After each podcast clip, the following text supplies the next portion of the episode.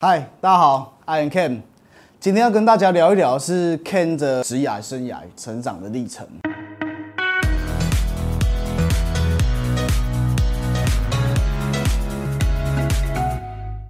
Ken 的生涯其实有切成两段，那一段是 Ken 从二十岁一直到二十三岁，这个是我在保险公司上班的时候。那还有二十三岁一直到现在三十一岁，这个就是我在防重业的工作历程。那从二十岁一直到二十三岁这个历程，我可以先来做一个开头。为什么我那么早就出社会呢？其实只有两个原因。第一个原因就是不太爱念书，其实我的学业功课都是掉卡位的，在这种国音书上面，我对这种很刻板的学习我是有障碍的，没有办法，老师教几次以后，我就可以吸入到脑袋当中。那一直到现在出社会那么久的时间以后，我认为其实这个教育体制确实出了蛮一个蛮大的问题，就是没有办法让学者养成兴趣，久而久之就会放弃。第二个原因其实是家里需要赚钱。因为我在出社会的时候，家里就有一个经济上面比较大的困难，所以导致说我必须要跳下来这边哈，一起分担重责。大学的时候，其实 Ken 是念夜间部的。二十岁的时候，听了一个前辈的一段话：前辈的现况就是你的未来。高中的时候，我想要念警察专科，也有想要去念军校，因为这种对我们家境比较不好的状况，选择就是至少会有收入。可是我一直都在想说，那个真的是我要的吗？那经过了这个前辈点醒我，这位前辈其实就是后来给我砍险的桂林保险公司的处经理。那他是我人生一个很重要很重要的老师，还有贵人。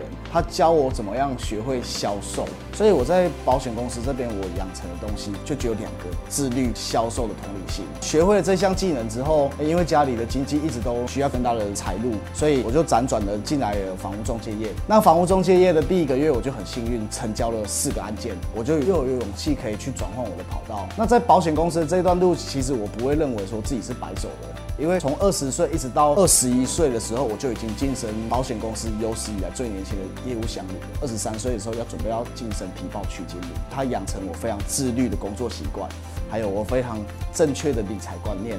让我造就说，现在还有一点点小小的成绩单。那从二十三岁一路从最基层业务员、业务主任，然后经理，再再到店长、店东这段路，是一个很刻苦铭心的路，挫折感是非常重的。业务这个工作其实他没有六十分，他有成交就是一百分，没有成交，你再怎么样做很多努力的解释，他就是零分。所以它算是一个蛮残酷的一个工作。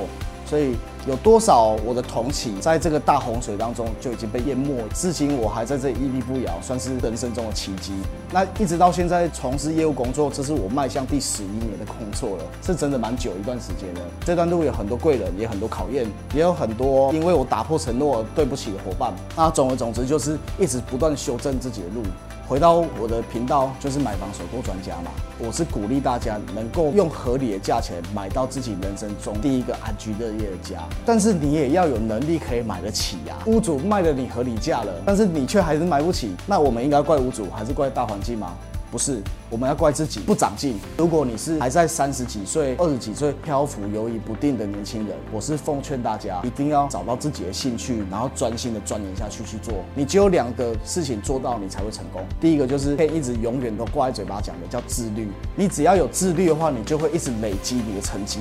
第二个事情是你要有兴趣。当你有兴趣的时候，你就会源源不绝动力。你做这件事情，你不会讨厌。当你不讨厌的时候，并且一直持续得到成绩、得到成就。话，你就会有成就感，你就会有一直源源不绝想要拼斗的动力。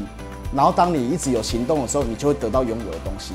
这就是我其中有一集跟大家讲的，有钱人的想法是什么？我先想好病 B 一，我想要过什么生活，然后最后我就很大量去 do，我去做了，最后我就 have 了，我就拥有了。所以我鼓励大家可以停下自己的思绪，然后用个五秒钟、十秒钟的时间去了解一下自己到底想要什么。你两年之后，你想要成为什么样的人？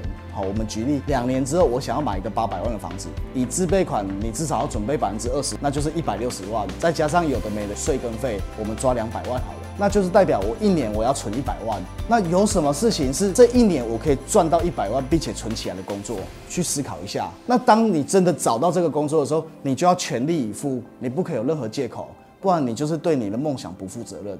而当你真的很认真拼斗这两年，你存到两百万以后，恭喜你，你就有资格也可以去看这个一千万的房子，实现你两年前的梦想。这是一个对的循环。以上就是我们这一集的内容。如果你喜欢我的 Pocket 节目，请帮我订阅起来，这样你就不会错过下一集精彩的节目喽。我是买房首购专家 Ken，我们下一次见，拜。